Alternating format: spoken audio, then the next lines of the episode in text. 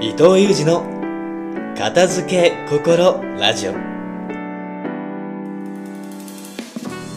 この番組では空間心理カウンセラー伊藤裕二が毎朝心すっきり気持ちよく一日を始められるワンポイントエッセンスをお届けしていきます。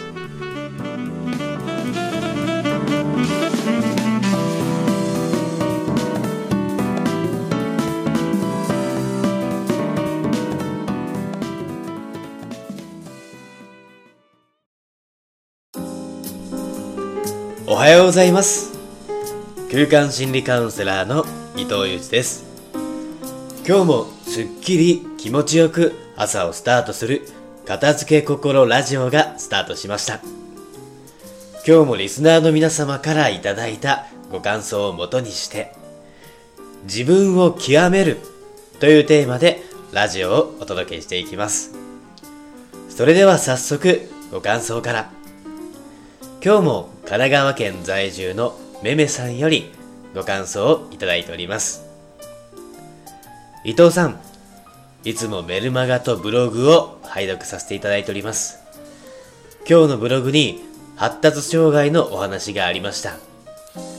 私も発達障害かもしれないと思い込んでいました。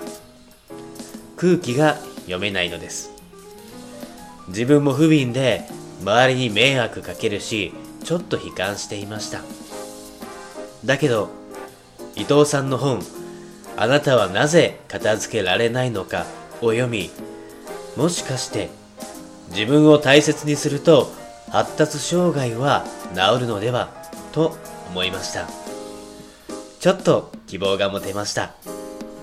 それに本から優しさを感じました。ありがとうございます。できたらこの本を全国の書店に置いていただきたいです。それから先人たちの努力によって日本はここまで立派な国になった。こうして生きていられるのも先人たちのおかげ。ありがたいです。日本の伝統文明が生き続けますように。ありがとうございました。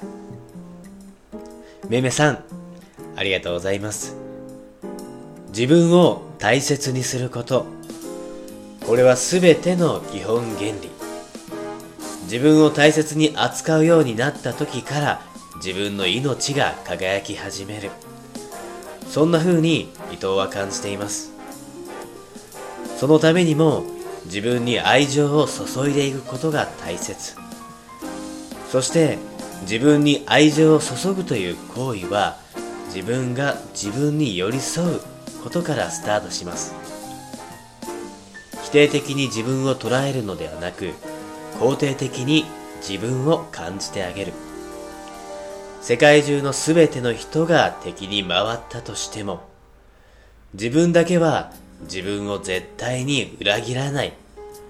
そう自分で確信できるように自分と関わるようにする。するとただシンプルに自分が日々どうあるのかを突き詰めていくだけになります。